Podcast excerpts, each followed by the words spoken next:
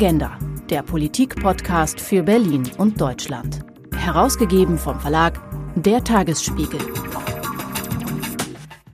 Die Lehren aus der Corona-Krise, damit beschäftigen wir uns in der ersten Staffel der Agenda. Und eine der großen Fragen an die Mediziner und Virologen ist derzeit, wann gibt es endlich einen zuverlässigen Impfstoff gegen Covid-19? Denn klar ist, ohne wirksame Medikamente oder Impfung wird es so schnell keine Normalität geben, nach der wir uns alle sehnen. Ein Impfstoff gegen Corona, wie kommen wir raus aus der Krise? Das ist das Thema dieser Episode, die wir mit unserem Sponsor und Partner Sanofi herausgeben. Und hier in den Räumen von Sanofi am Potsdamer Platz sitze ich mit meinem Gesprächspartner Dr. Matthias Sürmont. Guten Tag. Guten Tag. Herr Sürmont, Sie sind Arzt und verantworten hier bei Sanofi den Bereich Gesundheitspolitik und zugleich sind Sie auch Mitglied der Geschäftsführung. Und deshalb an Sie mal die besondere Frage, auf deren Antwort wir alle wahrscheinlich warten. Wann haben wir endlich einen Impfstoff gegen Covid-19? Das würden wir natürlich alle gerne am besten sehr konkret wissen, aber auch ich werde Ihnen keine konkrete Antwort geben können. Wie schade, wie schade. Wir hoffen, dass wir einen Impfstoff, zumindest ist das die Aussage, die wir als Unternehmen Sanofi immer tätigen, Mitte nächsten Jahres zur Verfügung haben, gerne auch schneller. Aber ich glaube, wir müssen vor allem auch versuchen, realistisch zu bleiben. Denn bei keinem Medikament der Welt ist Sicherheit wichtiger als bei Impfstoffen. Wir impfen gesunde Menschen. Insofern ist es von größter Bedeutung, dass der Impfstoff 100 Prozent sicher ist und von hoher Qualität. Und das braucht seine Zeit, um es auch entsprechend zu prüfen. Und Sicherheit ist ja genau das Stichwort eigentlich jetzt in dieser Krise. Wir alle wollen Sicherheit haben.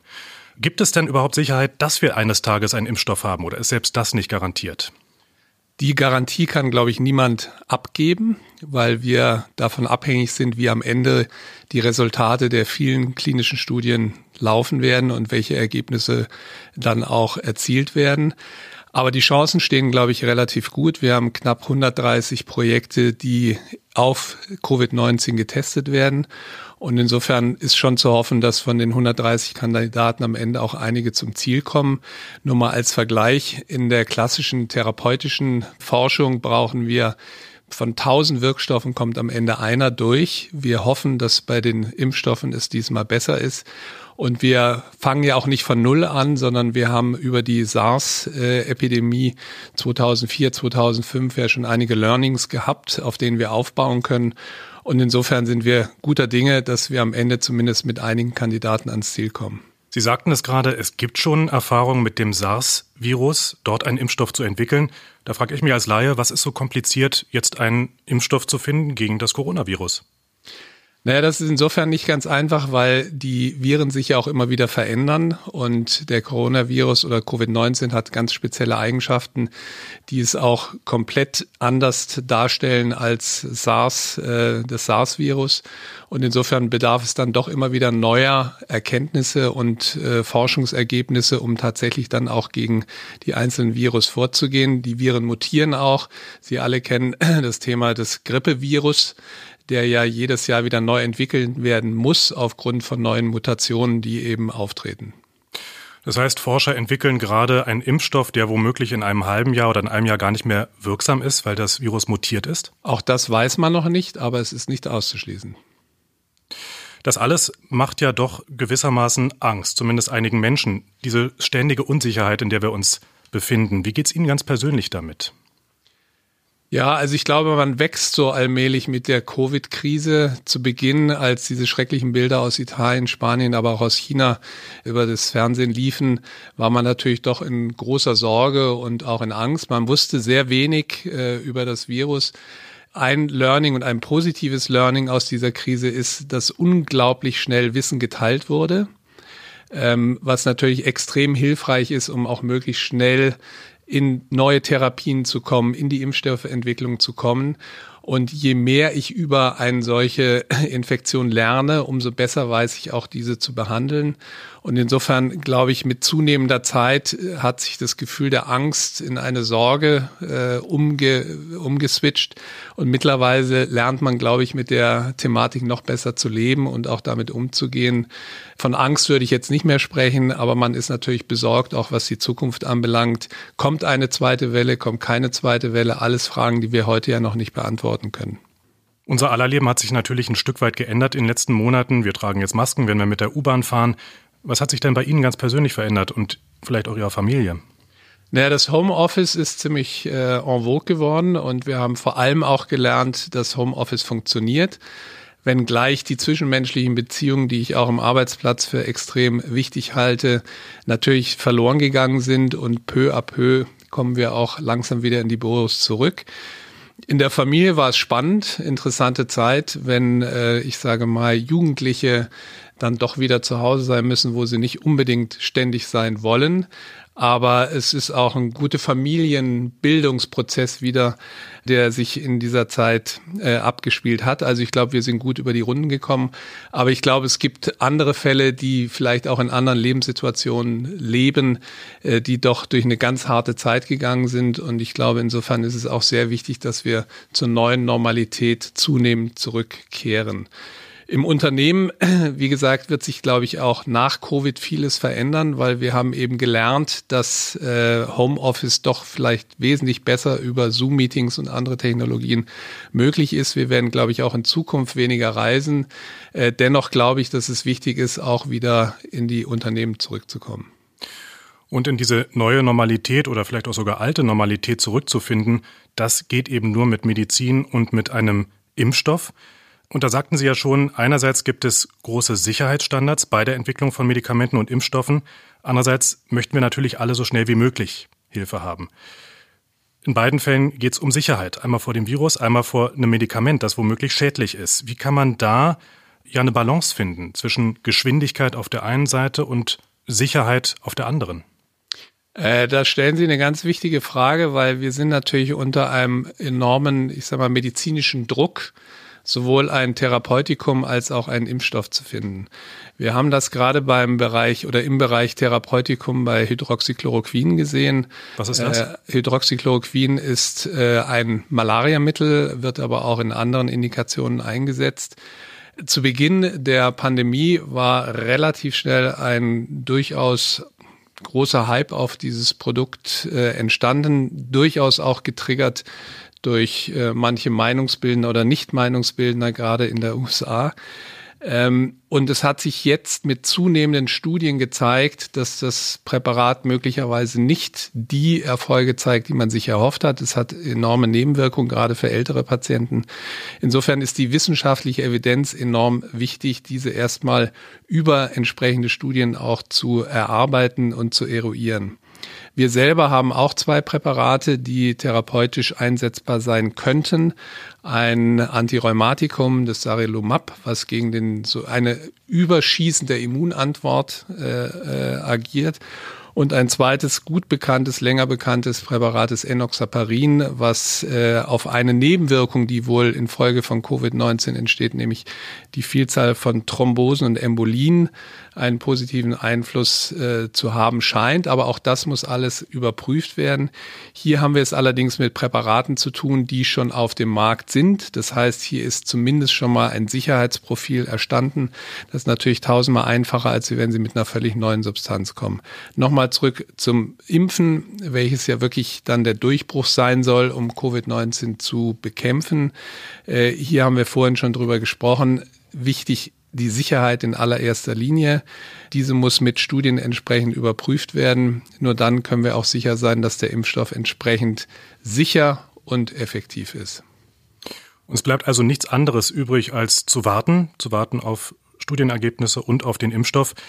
Werfen wir doch mal einen Blick in die Zukunft und sprechen wir darüber, wie Corona die Gesundheitsbranche verändern wird und auch schon verändert hat, womöglich. Es gibt ja einen großen Einschnitt in unseren letzten Jahren oder sogar Jahrzehnten, das war die Finanzkrise. Welche Veränderungen wird die Corona-Krise für die Gesundheitsbranche bringen? Also ich glaube, wir müssen uns vor allem auf politischer Ebene hier nochmal neu aufstellen, insgesamt für die Gesundheitsbranche. Wir haben zu Beginn der Pandemie gesehen, dass in Deutschland, aber auch in Europa wir nicht optimal vorbereitet waren. Asiatische Länder waren hier deutlich besser vorbereitet, haben aus der SARS-Krise gelernt und die Pandemiepläne nicht nur in der Schublade gehabt, sondern auch entsprechend geübt, äh, um dann mit Covid-19 auch schnell aktiv zu werden. Wir haben auf europäischer Ebene gesehen, dass es doch zu Verteilungskämpfen gab, zum Beispiel bei Masken, Schutzanzügen ganz zu Beginn der Krise und es hat dann doch einige Zeit gebraucht, um hier aufzuholen. Insofern müssen wir, glaube ich, in Deutschland, aber ich rede hier eher als Europäer, dafür sorgen, dass wir pandemisch vorbereitet sind. Wir bräuchten mehr Produktionsstätten, mehr R&D-Aktivitäten für Was sind R&D-Aktivitäten? Forschung, Entwicklungsaktivitäten äh, für pandemische Entwicklungen. Es gibt in USA ein Institut, das BARDA, welches mit dem Gesundheitsministerium zusammenarbeitet, ein sogenanntes Public-Private Partnership äh, Unternehmen, welches Investitionen unterstützt, gerade für pandemische Krisen. Das heißt, die Forschung und Entwicklung unterstützt aber auch den Aufbau von Produktionsstätten. Sie müssen sich vorstellen, zum Beispiel auch bei Covid-19, wir testen jetzt Impfstoffkandidaten. Um schnell genug zu sein, müssen wir aber eigentlich parallel dazu Produktionsstätten aufbauen, ohne zu wissen, ob am Ende der Kandidat tatsächlich sicher und effektiv ist. Das heißt, es ist ein hohes Risiko, was wir aus unserer Sicht gemeinsam mit auch den Regierungen teilen müssen. Was Sie ansprechen, ist ein spannendes Thema. Das hatten wir auch in der vergangenen Episode mit dem Bundesverband der pharmazeutischen Industrie, nämlich das der Vorsorge. Und die Frage, die ich mir da stelle, ist, ähm, in den vergangenen Jahren ging es ja sehr stark, sowohl in der Politik als auch in der Wirtschaft, um eine Ökonomisierung und Privatisierung im Gesundheitswesen. Nun hört man verstärkt Widerrufe auch aus politischer Seite, aber ich habe Sie auch gerade so verstanden, dass auch staatliche Förderung und staatliche Vorsorge wieder mehr gefragt ist. Brauchen wir also einen stärkeren Staat im Gesundheitswesen? Also ich glaube nicht, dass wir einen stärkeren Staat brauchen im Gesundheitswesen, weil die Branche über die letzten Jahre gezeigt hat, zu welcher Innovation wir in der Lage sind.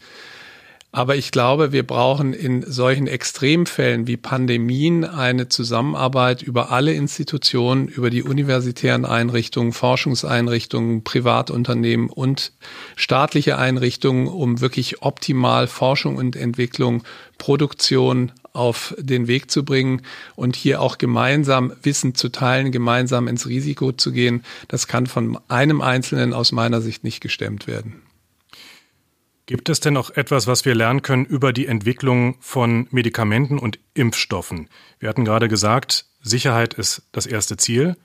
Da gehen wahrscheinlich die pharmazeutische Industrie und auch die Politik äh, überein. Aber gibt es denn Möglichkeiten, dennoch Strukturen so zu verschlanken oder zu ähm, flexibilisieren, dass sowohl eine schnellere als auch eine genauso sichere Entwicklung von Medikamenten und Impfstoffen in Zukunft möglich ist? Äh, ich glaube, wir haben ja viel Erfahrung in der Forschung und Entwicklung von Medikamenten und normalerweise dauert es zehn bis zwölf Jahre, um ein Präparat marktreif auf den Markt zu bringen unter allen Sicherheitsaspekten und Effektivitätsaspekten.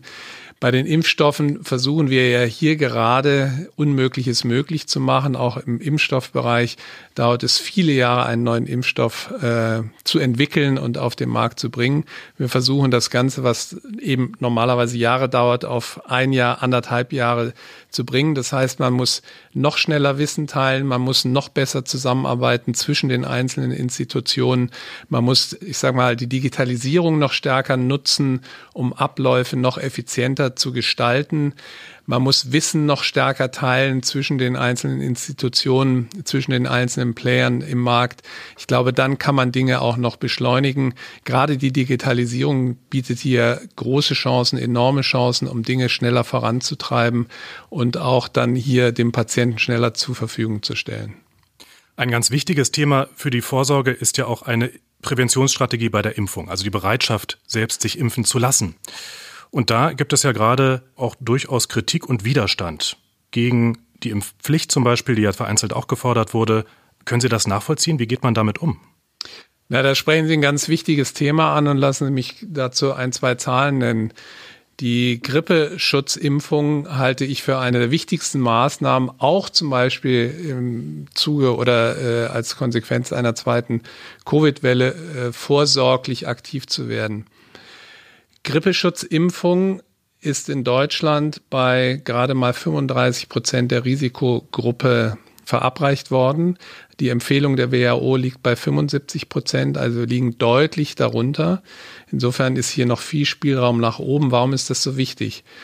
Erstens mal ist eine Grippe doch mit einer hohen Krankheitslast verbunden, gerade für ältere Patienten, für Risikopatienten. Zweitens ist, äh, alle Pandemien waren, sind eigentlich basierend auf Grippeviren entstanden. Drittens, wenn wir über eine Covid-Welle sprechen, eine zweite Welle ist unbedingt zu vermeiden, dass sie zeitgleich mit einer Grippewelle in Deutschland eintritt oder in Europa eintritt.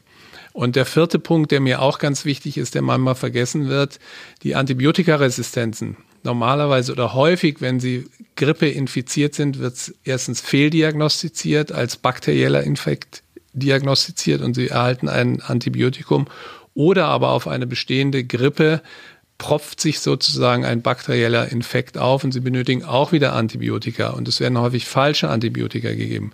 Also auch hier ein Grund, stärker die Grippeschutzimpfung zu promoten und zu proklamieren.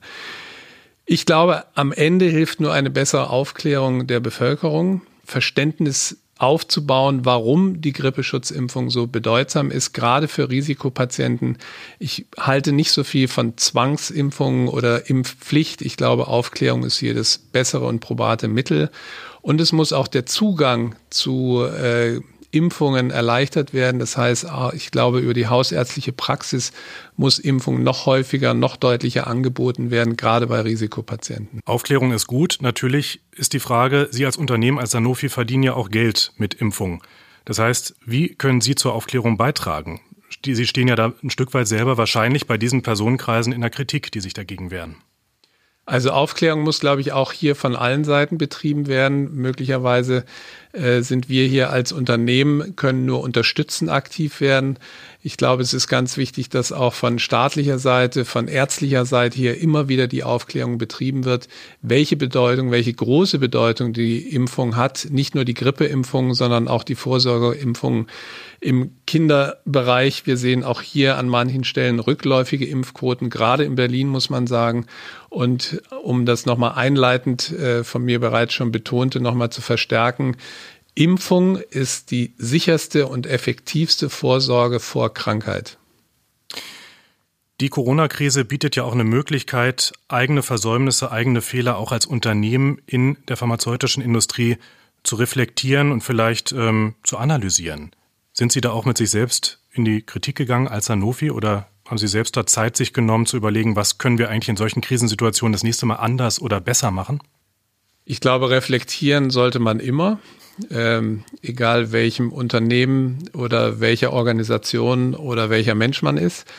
Äh, wir tun das regelmäßig und äh, ich denke, dass wir gerade jetzt in der Krise, und zwar nicht nur als Sanofi, sondern die Branche insgesamt sehr schnell reagiert haben, äh, dass viele Dinge deutlich schneller auf den Weg gebracht wurden, um Therapeutika, um Impfstoffe zu entwickeln.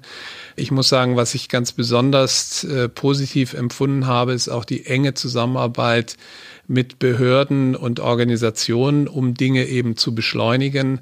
Positiv genannt sei hier das Bundesinstitut für Arzneimittel und das PAI, Paul-Ehrlich-Institut, die ja auch für Zulassung zuständig sind, mit denen wir gemeinsam sehr eng zusammengearbeitet haben, um eben auch klinische Studien schnell auf den Weg zu bringen.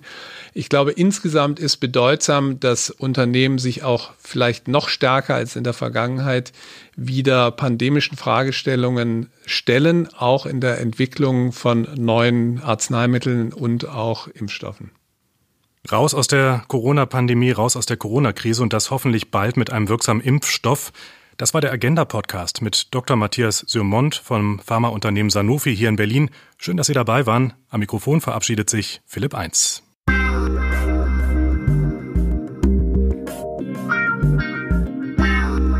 Agenda, der Politik-Podcast für Berlin und Deutschland.